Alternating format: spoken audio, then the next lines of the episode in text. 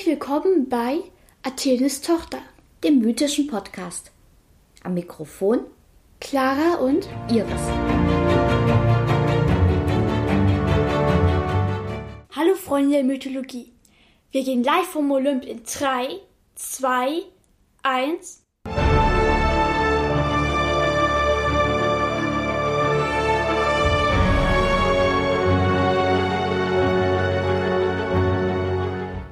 der letzten Episode haben wir ja etwas über Apollo gehört und Apollo hatte eine Zwillingsschwester, nämlich Artemis.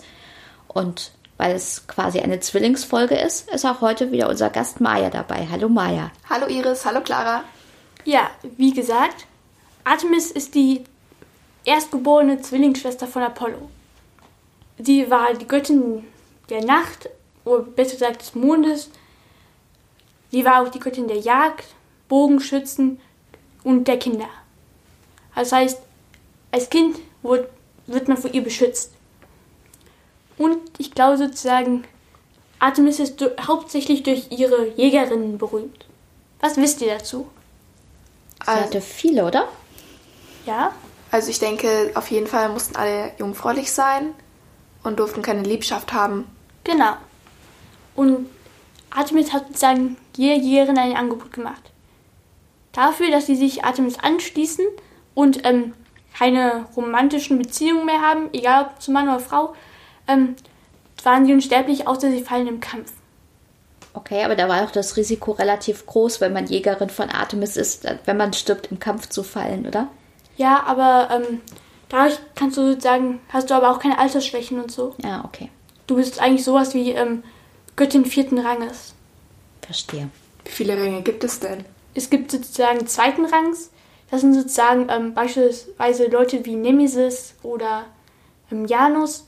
Es gibt Leute dritten Rangs, das sind eben sowas wie Asklepios oder ähm, eben auch eine andere oder eine speziell jährende Artemis, zu der wir auch gleich kommen. Und eben Vierträngler sind eben beispielsweise die Jägerinnen. Interessant.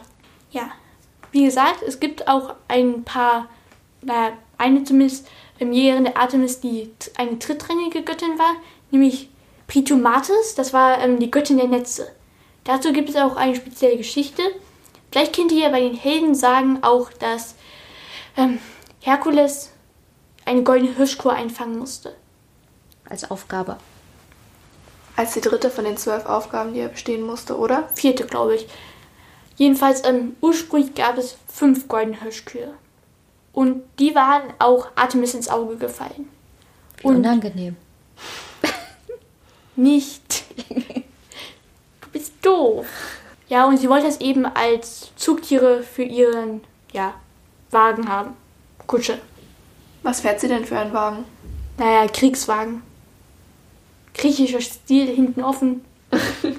Wunderschön. Quasi so eine Art Cabrio, ne? ja, Jedenfalls ähm, eben Pritum Artis hat eben eine Art Netzfalle ja verknüpft und da sind vier der Hirschkühe ähm, rein ja gelaufen, während die fünfte eben abgedreht ist. Das war und das ist eben die Hirschkuh, die Herkules fangen sollte. Die war auch eins der heiligen Tiere der Artemis. Aber eins müsst ihr wissen: macht niemals Artemis sauer. Niemals. Sonst? Da kann ich sehr viele Beispiele mitbringen. Nämlich, erstes Beispiel macht Artemis niemals sauer, indem ihr ihre Opfergabe vergisst. Jede, ähm, zur Erntezeit will nämlich jeder Gott und Göttin eine Art Opfergabe haben, eben als Einweihung. Und Artemis wollte einfach nur die ersten Äpfel aus dem ja, Garten haben. Aber so ein ganz kluger König namens Oineas hat eben die Opfergabe vergessen. Hm. Was glaubt ihr, was passiert ist? Vielleicht ist sein Garten abgebrannt. Oder die ganzen Äpfel vom nächsten Jahr sind verdorrt. Verdorrt. Verdorrt. Ja, nicht ganz. Artemis hat das Todesschwein losgelassen. Das Todesschwein? das stelle ich mir irgendwie süß vor. Besser gesagt, ähm, das war ein spezieller Eber, der einen giftigen Atem hatte, riesig war. Giftig heißt lauter Krankheiten. Jedenfalls böse und kann fliegen. Hm. Total böse. Okay, das kann man tatsächlich dann totes Schwein nennen. Jedenfalls, ähm, der Sohn des Königs hat, also nachdem das Schwein ihm genug Verwüstung angerichtet hat, angerichtet hatte, hat Artemis dem Sohn des Königs erlaubt, ihm Jagd auf dieses Schwein zu machen. Die Jagd ist da auch glücklich verlaufen und Oineas hat nie wieder vergessen, Artemis ihre Äpfel zu bringen. Wenigstens einer, der aus seinen Fehlern lernt. Wenigstens einer, der lag nicht tot ist. Weil es gibt auch sozusagen ein ungeschriebenes Gesetz. Jägerin der Artemis sind Tabuzone ebenso wie Artemis selber. Denn sie ist sozusagen auch eine Göttin, die in Hestias Single Forever Club eingetreten sind. Verstehe. Und ja, wir wissen ja schon, was mit Leuten passiert, die Athene nackt sehen. Sie werden blind und müssen dann mit Vögeln sprechen. Genau. ja, Artemis hat, Teiresias. Ja. Artemis hat da ähm, sehr aus, ja, sehr hartkräftigere Maßnahmen. Nämlich so ein dummer Typ, der zufällig Jäger vom Beruf war, nämlich Actarion, hat sie eben nackt beim Baden gesehen und sich in sie verliebt. Okay, wie sollte man sich auch nicht in eine Göttin verlieben? Na, okay. Ich halte mal meinen Kommentar darüber zurück, aber egal. Jedenfalls, ähm, Artemis hat ihn dann in einen Hirsch verwandelt und von seiner eigenen Hundemeute zerfetzen lassen. Das stelle ich mir schrecklich vor. Dass du es dir überhaupt vorstellen kannst, finde ich schon erstaunlich.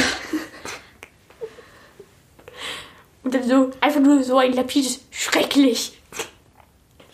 Okay, waren das schon die einzigen, die Pech hatten mit Artemis? Naja, ich finde sozusagen, ähm, einen kann man nicht unbedingt Pech haben nennen, aber auch nicht unbedingt Glück haben. Nämlich, ähm, es gab auch einen zweiten, ähm, ja, Jungen, der Artemis nackt gesehen hat. Der hieß nämlich ähm, Cypriotes. Was Das ist war, mit dem Schreckliches passiert? das war sozusagen, naja, ein kleines Kind. Und sozusagen, ähm, Artemis hat ihn dann vor die Wahl gestellt, entweder Geschlechtsumwandlung, weil sozusagen, es war ein Kind, sie ist die Göttin der Kinder, die kann ihn schlecht umbringen. Also entweder Tod oder Geschlechtsumwandlung. Für was hat, glaubt ihr, hat er sich entschieden?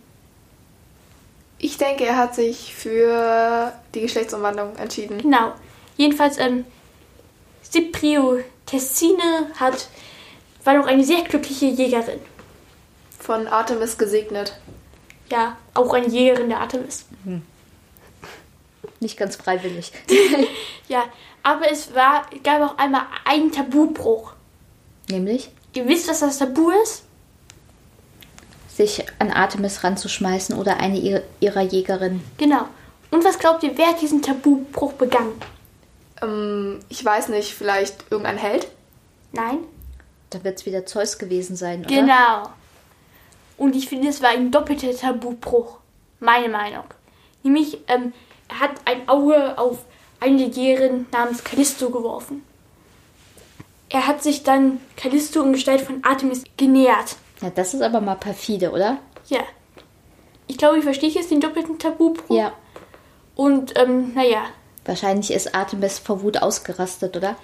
nicht direkt, weil sozusagen, ähm, Callisto war ein Schwanger, ha- hat sich dann aber sozusagen, ähm, naja, ist er sozusagen sehr viel später rausgekommen und sozusagen, ähm, naja, weil sie sozusagen nicht mitbaden konnte. Und, ähm, wenn sie es sozusagen früher gesagt hätte, hätte sozusagen Artemis sie eben in, einfach sozusagen, naja, in Ehren entla entlassen. Während so, aber jetzt muss, hatte sozusagen ähm, Artemis sie in einen Bären verwandelt, sozusagen als Strafe, weil sie es nicht gesagt hat. Okay. Ja. Zeus hat sich dann am Ende schuldig ähm, gefühlt und als Christo dann gestorben ist, hat er sie als Sternbild des Bären an den Himmel gezeichnet. Ah, und daher kommt dieses Sternbild des Bären. Genau. Ja. Und wenn Artemis gekonnt hätte, hätte sie ihrem Vater einen ja, Pfeil durch den Kopf gejagt. Oder ihn einer gründlichen Gehirnwäsche unterzogen. Es hätte auch all, uns allen genutzt. Genau, finde ich auch. Das sind ja wieder haarsträubende Geschichten. War jetzt nur die Artemis. Ich nehme an, es gibt noch viele andere haarsträubende Geschichten. Jupp, kann ich bestätigen. Dann bleibt gespannt und schaltet auch bei der nächsten Episode wieder rein. Bis dahin, tschüss. Das war Athenes Tochter. Bis zum nächsten Mal und bleibt auf unserer Seite des Stücks.